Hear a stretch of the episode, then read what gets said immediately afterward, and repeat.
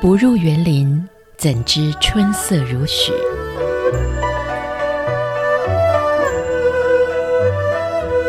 不只是昆曲 Podcast。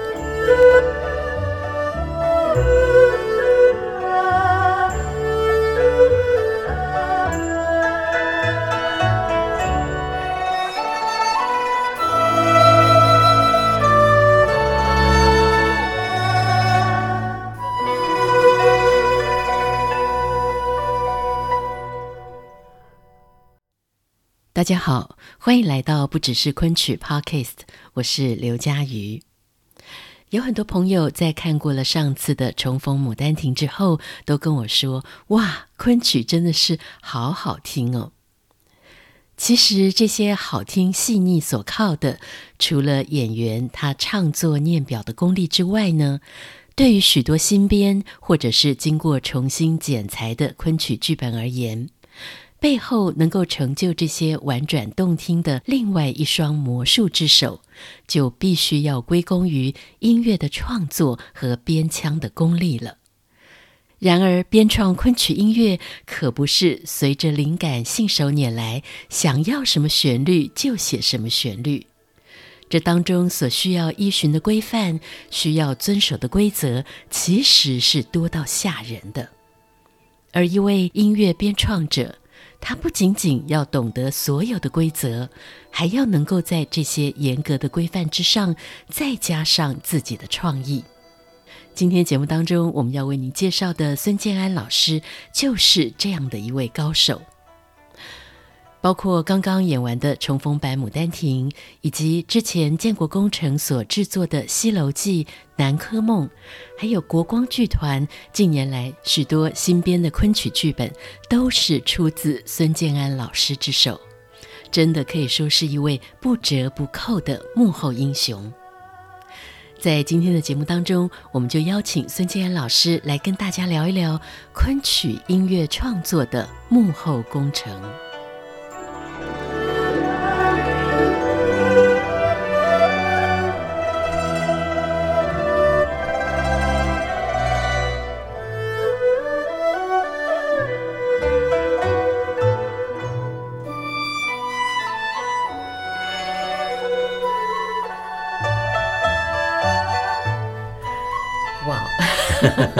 其实有讲到创作，我相信很多朋友可能听到孙建安这个名字，常常听到，但一定没见过他如山真面目。因为好像这几年真的是幕后英雄。这几年国光好几个案子都是您在做所有的编曲创作，包括《秀如梦》、嗯，《李后主》、对对，《定风波》等等。对，《定风波》是最早一个。对，嗯，怎么会有这样的机缘跟国光一起合作呢？呃，因为其实国光，我算国光的一个粉丝。哇！啊，国光到大陆去演出的好多剧目，我都去会看。如果你在外地，我还从外地赶过去看。啊，包括魏海敏老师的那些戏。嗯。啊，然后。呃，后来呃，有有这个艺术总监这个安琪老师来跟我联系，说我们有一个戏让你写。我说我太荣幸了。我说啊，大陆的六大昆剧院团我都写遍了。然后哎呀，我就成一个台湾的国光也唱昆剧，我没写过。我说 开玩笑。是是，所以从定风波开始。对对对，后来又有陆续几个戏。嗯，帮国光编曲跟大陆院团工作会有差别吗？好像安琪老师会做案头的工作，做得特别详细。嗯，然后他就像一个电影导演一样，给我了一个分镜头。他告诉你这几句应该什么样的情绪，然后这个几句老师你可以重复的写。比如说，呃，有一句可以重句。嗯，那最终还是老师决定，你决定要不要重句。这个地方是过过场而已，这个地方着重的浓墨重彩的地方，他会这样。然后时长是多少？什么样的情绪？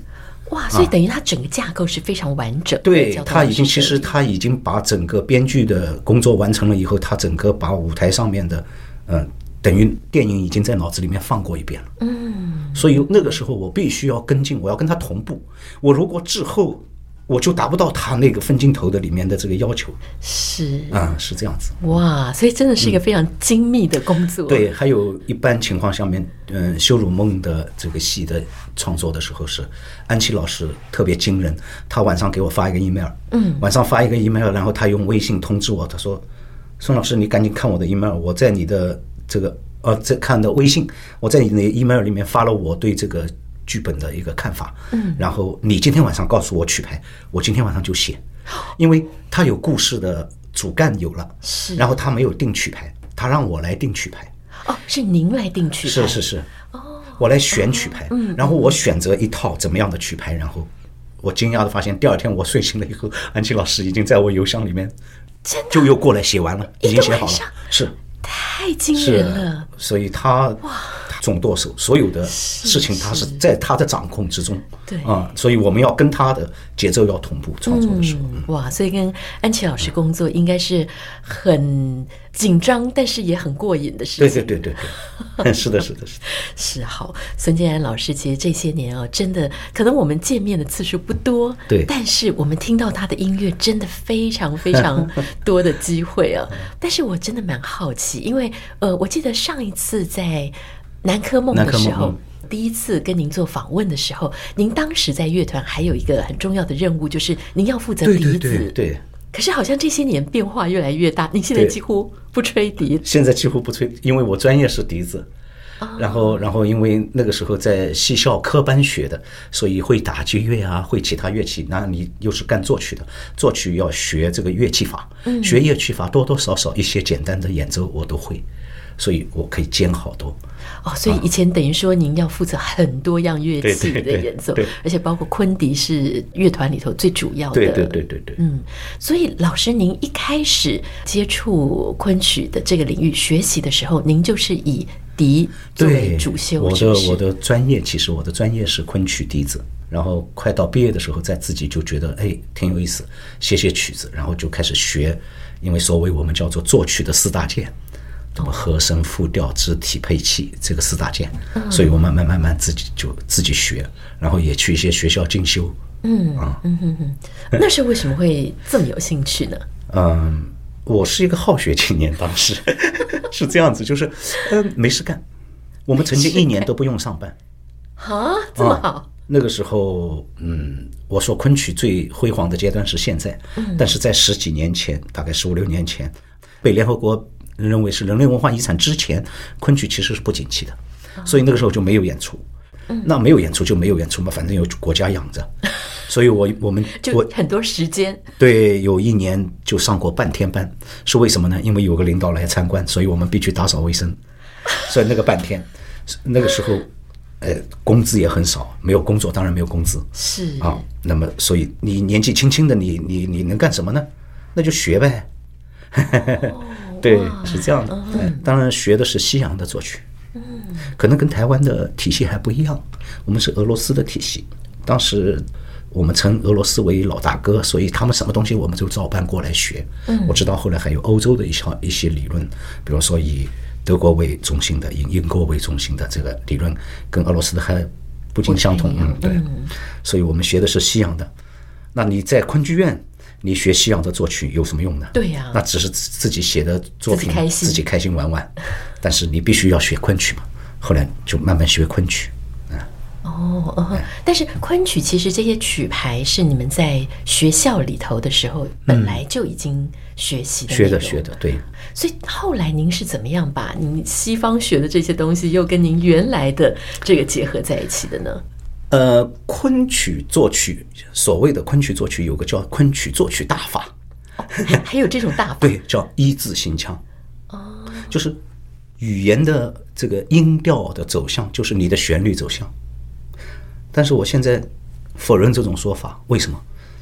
所谓他昆曲作曲大法好多不是唯一大法，嗯，所以谁把一字行腔掌握了，你就能作曲了吗？完全不能，那个曲子做出来是没有灵魂的。我称不上是艺术，它可能是技术的部分。嗯嗯，真正要呃要把昆曲写好，那你还得要有作曲的手法。嗯，所以说，在明清以来的那些伟大的作曲家，啊传统的那些唱腔写出来，像清代的叶唐啊这些老先生写出来的《牡丹亭》那么好听。嗯，它里面有很多破的部分。破的部分，它是艺术的部分，它不是技术的部分。哦，就不是跟着一字形腔，而是它加进了不一样的东西。一字形腔是必须的。嗯，如果光一字形腔，我觉得在作曲上面是一种懒惰的行为，哦、你没有发展。可是如果你要勤快，你必须要有作曲的理论做支撑。嗯。那你对一个戏、对人物、对剧情了解，那你就会用你的作学来的作曲的方法、选法，所以我们讲旋律法则。你这些东西你就加进去了以后，这个曲曲子马上就火起来，嗯，就会有血有肉啊、嗯。所以说我当时学呃作曲的时候，西洋的学会了以后，学昆曲觉得哇，特别难，难在什么？难难是难在我我对字音不了解啊，一个字可以分成八个声调，还要分阴阳。嗯，哇哦，就是一个字是四个声调，可能一分阴阳就变成八个声调，所以你错了，你的旋律一定会错，啊，觉得难。但是慢慢慢慢把一字行腔的这个关过了以后，你就觉得特别轻松，好像好像没我啥事啊。因为你知道作曲的这个昆曲的部分叫做前人成果，他那个曲牌的主要的旋律框架已经在那里了，对，你往上套套上去就行。可是套上去你不做一些处理的话，你就会似曾相识的感觉。嗯，好像跟别的对对，这是成条的兰花梅嘛？哎，这是《西游记》里面那只兰花梅啊，就会会别人就就似曾相识。那个其实不是好现象。嗯，我们作曲老师跟我们讲的，作曲不能让人家尽是把礼帽拿下来给你致敬。当人家向你致敬的时候，就因为在你里面看到了莫扎特，在你里面看到了贝多芬，因为你那句旋律像莫扎特，那句旋律像贝多芬，其实不能够要打破这个。所以我后来就觉得，慢慢慢慢这些东西倒变成容易了，一字形象倒变成容易了。真正的是要有，你要走心。我们经常说要走心，你心里面是什么什么感觉？要有戏，要有剧情，要有人物，那样才丰满。嗯，哇哦。那老师，您从呃自己是昆迪的演奏，到什么时候您开始有机会在团里头把您的作曲跟您的这个结合在一起？就是说起来也是我们领导特别的，就是会发现这样的一个人。嗯，他一直所有的人都没事干，他在干什么？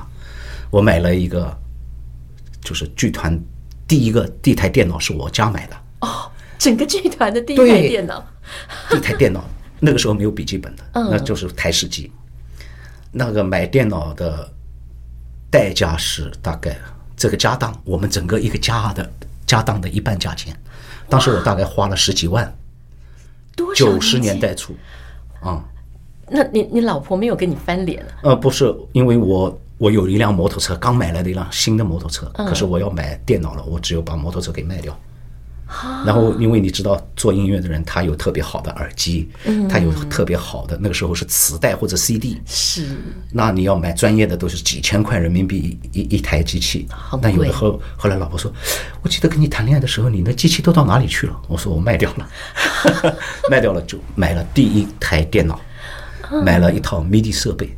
就是可以自己做音乐，嗯，因为你学作曲的，你你写在纸上面的音乐，它不能听到声响，对，听不到。所以有了 MIDI 的以后，那个时候我整天在家捣鼓 MIDI，所以那个时候是九一年开始做 MIDI，嗯哼，然后做到九五年，我们领导说，哎，你有的时候写出来的音乐还挺好听的，因为大家能听到嘛，所以我们那一任的院长说，要不你来写一个昆曲试试，啊，那个时候开始。但在这个之前，你其实已经窝在家里头，每天玩这个，差不多四五年的时间。对对对，而且还挺赚钱的啊！赚钱 哦，那个时候，那个时候，MIDI 在在一些剧团为了省钱，什么伴奏啊、唱歌的流行歌曲，我也做流行音乐，然后大概一分钟会有两百块钱。哦，算是不错的。一首歌就要一千块钱。哇！那我做的快的话，一个晚上可以做一首歌。嗯，那就是我当将近三个月的工资。哇！所以这刚开始真的可以帮您算是贴补家用了。对，然后院长说的，我们经常聚会，唯一买单的就是孙建安。哎，是从这里头发现？对对对，你在家里头作曲。对对对。哇，所以慢慢慢慢就开始昆曲创作。嗯，您还记得您创作的第一出？记得，当然记得。因为是我我的孩子，我的女儿出生一个星期，我就开始，因为我太太去老家坐坐月子，嗯，然后所以你一个人就我接到这个任务，我太兴奋了，我就想要作曲啊。然后我们院长叫我来写第一个戏，叫做《看钱奴》，看钱奴，嗯，是一个新编的一个历史剧。那《看钱奴》是有这个文学故事，后来就把它编成昆曲。啊，是我们一个著名的昆曲表演艺术家林奇凡老师演的啊。林奇凡老师是是是啊，第一个戏哇。那但是一开始从开心作曲到真的要正式为一出昆曲来作曲编曲的时候，这当中应该也是有一番辛苦吧？有，你觉得好玩的时候，一定是不成熟的时候。嗯，你你如果把这一项工作你认为是玩，那我觉得不是很好的一个心态。所以我说我也有一个青涩的一个时期，然后到慢慢慢慢的开始有点懵懂，嗯，开始有点呃开窍，到最后其实是应该很理智，很理智。哦，反而不是浪漫，是理智。嗯，不是。所以我有句话说，音乐不是消极的等待天赐灵感的产生，更不是炫耀作曲家。这个手法和你的卖弄你的作曲技巧的地方，昆曲作曲是在前人成果基础上的再创造，所以那个时候是特别理智的。我经常问，呃，人家经常会问我，哎呀，孙老师，你写的那个悲伤的曲子写得那么漂亮，你当时是什么心情？哎呀，我说我跟曹雪芹不一样，曹雪芹写到一半到后院的柴火堆上去哭，我说我必须嗨的不行，高兴的不行，我才能写出那么悲伤的曲子来。啊，其实是人在一种兴奋的状态下，但是特别理智。因为昆曲，首先我刚刚说的就是一字行腔的这个东西，你就很冷静的情况下面，要要清楚分清楚。嗯，要它的桎梏太多，它昆曲的条条框框，因为它发展完善，所以它条条框框多，条条框框多了以后，你必须顾及到这些东西，那你要在理智的状态下面才顾及。嗯啊，就所以说最早是开心的，写到有瓶颈的时候，其实那个地方那个时候是你走向成熟的一个一个点。大概多久的时候开始碰到这个瓶颈？我到现在算创作三十年了吧？有这么久啊？有有有，真正搞创作是三十年，但是真正写这个昆曲是二十年左右。嗯，写二十年左右。啊，你在这个就算二十年开始的话，在十年以后写一个戏开始，就是因为老师会作曲，老师会提醒我，你如何在这一出戏上面挑战自自己，突破自己。确实是这样，嗯，然后你有没有创新，有没有新意？你每次都这样写了以后，最后是一种重复劳动，对，是确实，确实，经常说你可以凭，你可以凭这个呃先进的工作者，嗯，你是因为是劳动得来的，并不是你的才智得来的，嗯嗯，啊，所以说你是先进工作者，你你你不是你不是艺术家，那就完蛋了。那么在那个时候，我就觉得每一个戏的时候，我在动笔之前，嗯，考虑的特别多，嗯，在考虑考虑的问题，所以，呃，写写一些戏，因为我太太自己是搞文学的，而且是搞明清文学的，哦，啊，那我不懂的地方就去问他，嗯哼，听他一讲，我就吓到了，就是文学上面也会这么厉害，就是，啊。你比如说写写安琪老师那个《定风波》，嗯啊，大家也有兴趣的话可以听一下，就是我们怎么写。因为我说苏轼不是豪放派诗人吗？为什么写了这么婉约的一首诗？呃，这个罢官以后，呃，写了那一首苏轼的那首《咏玉乐》。嗯，然后《咏玉乐》呢，它其实它是词牌嘛，它不是昆曲的曲牌。是，可是你要写的时候。那么在安琪老师这个戏里面，你要写的时候，你你要就得把它写成它是上下阙，上下阙其实就按照音乐来说，就是两段同样的旋律唱不一样的词而已。那么我就写了，写完以后晚上就问我老婆，我说：“哎，我觉得好像苏东坡不是这样的性格呀。”她说：“是啊，唯一的这一首他不是豪放的，婉约的，唯一的不是，唯一的啊，是他因为在杭州。”罢官以后，他跟朝朝廷闹翻了，然后他散心北上，就从杭州往北走，走到徐州。走到徐州的时候，唐朝一个名妓叫关盼盼，那个故居，那个叫红楼，嗯，他睡在那个红楼里面，住在前朝的一个名妓关盼盼的红楼里面，然后晚上睡不着觉，晚上出来踱方步。然后我老婆说，那就微观，明月如霜，不是抬头看明月，是微观看着这个荷叶上面有霜了，所以它是比较就是呃夏天的尾巴。对，那是微观的。明月如霜，第二句什么来着？叫好风如水，是这样看，清景无限。对对对对对。所以上下阙的，然后我在前面要加一个前奏，加一个前奏，如何把这个前奏变得很婉约？嗯，所以这个前奏，咪嗦啦瑞咪哆瑞西嗦哆西啦，哒滴哒啦滴啦啦滴啦，这种其实很郁闷，很郁闷，就是有有的这个这个呃自己要想做的事情做不了。在在官场上面的这种种种的阻力，然后最后我一直在重复那一句，为什么呢？就是苏东坡在想，你看一代名妓这么有赫赫有名的，当时的这种啊唐朝的这种书玉文化，那这个名妓是琴棋书画样样都行，这样有名的一个名妓，你看人去楼空，是他的红楼，现在我站在这里，我为他而感到感叹，你看有什么用？人去楼空。当后来的人登我苏东坡的寓所叫黄楼，那登我黄楼的时候，会为我感叹，所以叫为余嗟叹。然后为余嗟叹的时候，我就连续的四五次反复，然后做音乐上面的魔镜，为余嗟叹，为余嗟叹，为余嗟叹。哎，那那种感觉，然后哎写了这两个旋律出来了，哎，那么这个这个就是一个人物的内心有了。然后一个你理解了这个文学的部分，后来他们说啊，难道到写一个曲子还要这么讲究，还要了解这么多 啊？是是啊，哇，所以真的是了解了文学之后，你再用音乐的一些技法，去把这个心境能够透过那些技法展现出来。对，哇，对，一般一般唱词是对仗的上下句的，那音乐基本上也是上下句的。是，一般啊。这个唱词是排比的，嗯，那音乐也是排比的，而且排比的情况下面，音乐是慢慢递进的，嗯，那么音乐叫魔镜，哒哒来哒来滴答滴答滴答滴答，会这样。好，所以啊，其实我们看到很多这个非常精彩的昆曲，你都不知道，其实孙建安老师在里头放了很多魔术在里面，所以会让你觉得说，哇，怎么这么好看？其实这个魔术大师在背后，嗯，这都是好多的熬夜熬出来的。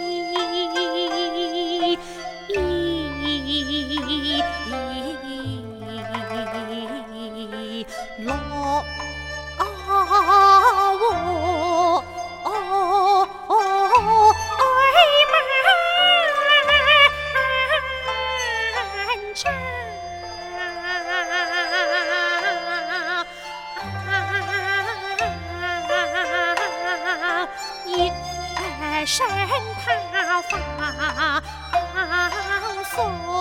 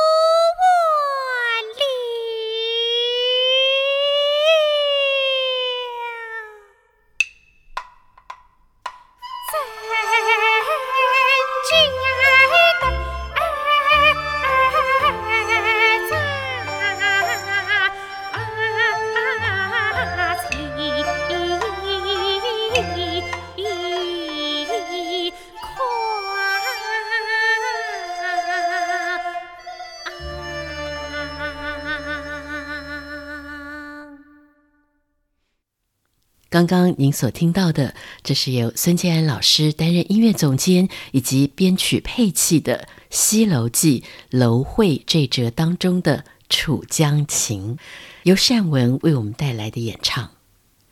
在下一集节目当中呢，孙建安老师将会继续跟我们分享许多他作品背后的创作故事，带着大家一起走进幕后，参与他的创作历程。